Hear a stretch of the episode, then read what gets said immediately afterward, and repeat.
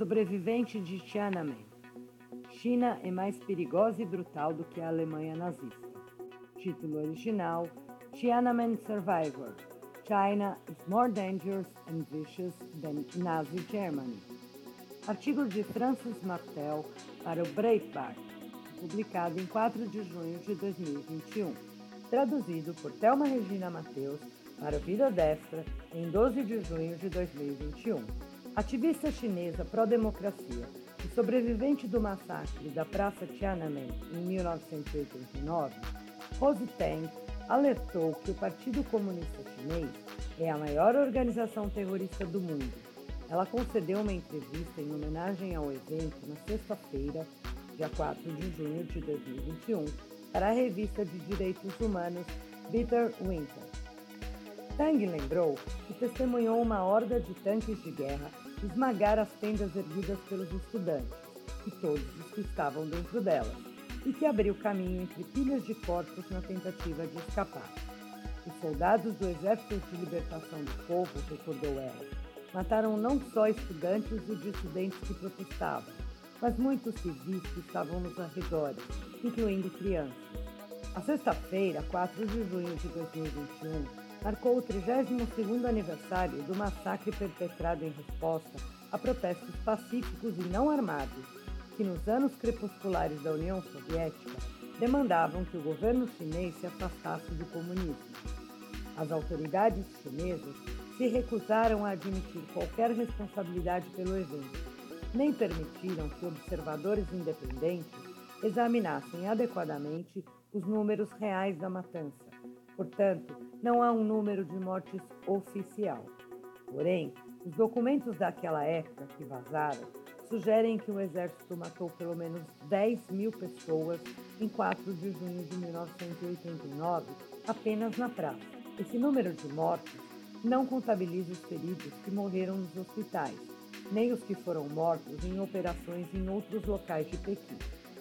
Como o Partido Comunista havia declarado lei marcial contra os manifestantes em 20 de maio, o exército começou a matar e a desaparecer com dissidentes nas semanas que antecederam o terrível massacre em 4 de junho. Tang, que hoje vive em Nova York, mas continua a defender a liberdade do povo chinês, tinha 20 anos quando presenciou o massacre. Ela contou a Peter Winter que perdeu um colega de 19 anos no que chamou de quase uma operação militar de guerra contra civis desarmados. Ela observou que os agressores, os soldados do Exército de Libertação do Povo, PLA ou People's Liberation Army, eram tão jovens quanto as pessoas que matavam, eles mesmos, em grande parte, estudantes universitários. Era como atravessar uma zona de guerra, disse ela, sobre as ruas que circundavam a Praça Tiananmen. Ônibus e caminhões em chamas por todo lado, pessoas reerguendo barricadas para deter mais soldados. As barricadas não funcionaram, destruindo o que ela descreveu como uma paz tensa na praça propriamente dita. Após a meia-noite, um tanque em chamas, perseguido por uma multidão que atirava pedras, avançou ruidosamente pela praça e derrubou as barricadas erguidas em frente ao grande salão do povo, detalhou Tang. Todas as luzes se apagaram.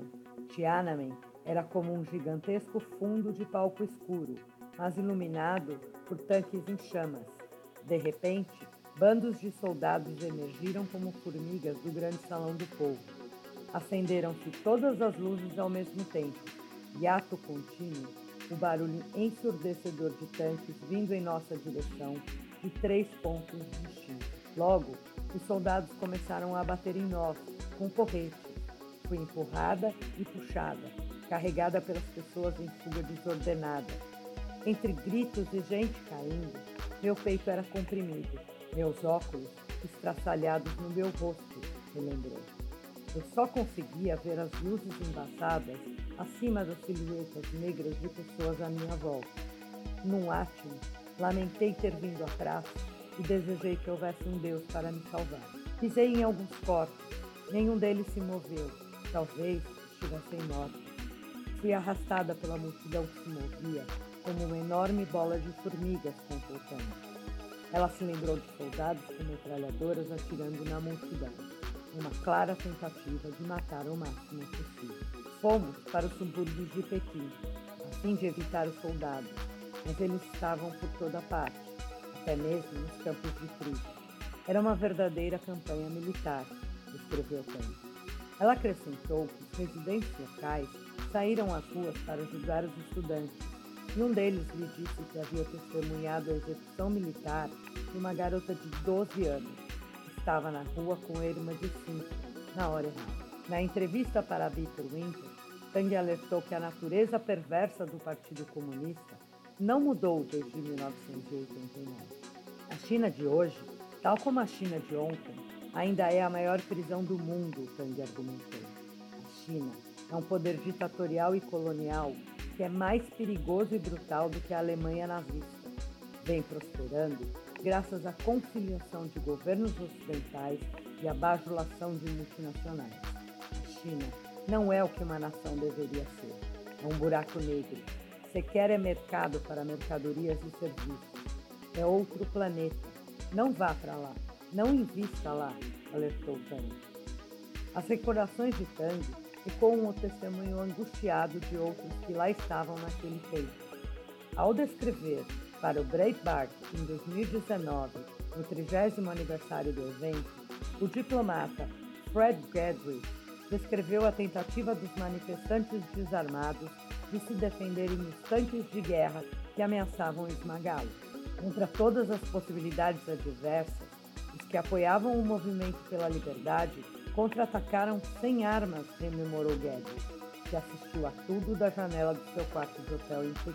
Alguns tentaram parar os tanques, erguendo barricadas e explodindo carros, ônibus e caminhões na rua, na vã tentativa de evitar que o comboio avançasse. Por fim, os soldados nos tanques dispararam suas metralhadoras para dispersar os manifestantes. E, por precaução, fizeram alguns disparos de alerta em direção ao nosso hotel, a fim de impedir que os ocidentais observassem o que acontecia. O presidente do Instituto de Pesquisa Populacional, Steven Mosher, que também estava na China à época, contou ao Breitbart News, em entrevista de 2019, que a matança continuou fora da Praça Tiananmen. Os hospitais transbordavam de mortos e feridos. No dia seguinte, porém, os hospitais foram esvaziados, detalhou Mosher. Os feridos foram removidos, mesmo aqueles que respiravam por aparelhos e que não deviam ser desconectados dos respiradores.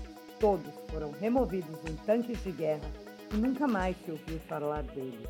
Esvaziaram os hospitais de todos os mortos e feridos para tentar destruir a evidência. E foi exatamente isso que conseguiram. Nas ruas, Moshe lembrou, havia tanques se deslocando velozmente pela multidão literalmente esmagando as pessoas.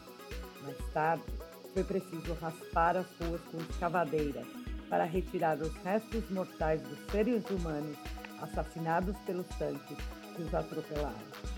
Foi uma carnificina horrorosa. Por décadas, as autoridades chinesas negaram os assassinatos.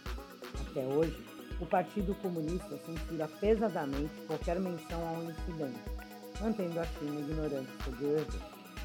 Da mídia de notícias aos materiais escolares, esse tópico foi deliberadamente apagado dos livros, da mídia e de outros domínios públicos, contou uma professora do ensino médio, identificada apenas como Zen. As crianças, os mais jovens, nunca ouviram falar disso. Outros talvez tenham ouvido, mas não sabem as causas e a história completa da tragédia ocorrida época. A nova geração agora só se interessa por dinheiro, comer e beber e se divertir, lamentou ele. Todos estão sempre ao celular, curtindo isso ou aquilo. Nos dois últimos anos, a propaganda estatal chinesa discutiu ativamente o massacre, porém celebrando-o como um sucesso do comunismo. Ao descrever o massacre e simultaneamente negar sua verdadeira dimensão como fonte de orgulho da China, o Global Times estatal argumentou, na sexta-feira, que os assassinatos inocularam no povo chinês uma vacina política, ajudando-nos a adquirir imunidade contra a democracia. A Praça Tiananmen personifica o orgulho e a confiança do povo chinês nas políticas do país e é um símbolo da unidade da China. Como também da independência e da crescente prosperidade do país, declarou a mídia de propaganda. Thelma Regina Mateus, jornalista, redatora, revisora, copdesk, ghostwriter e tradutora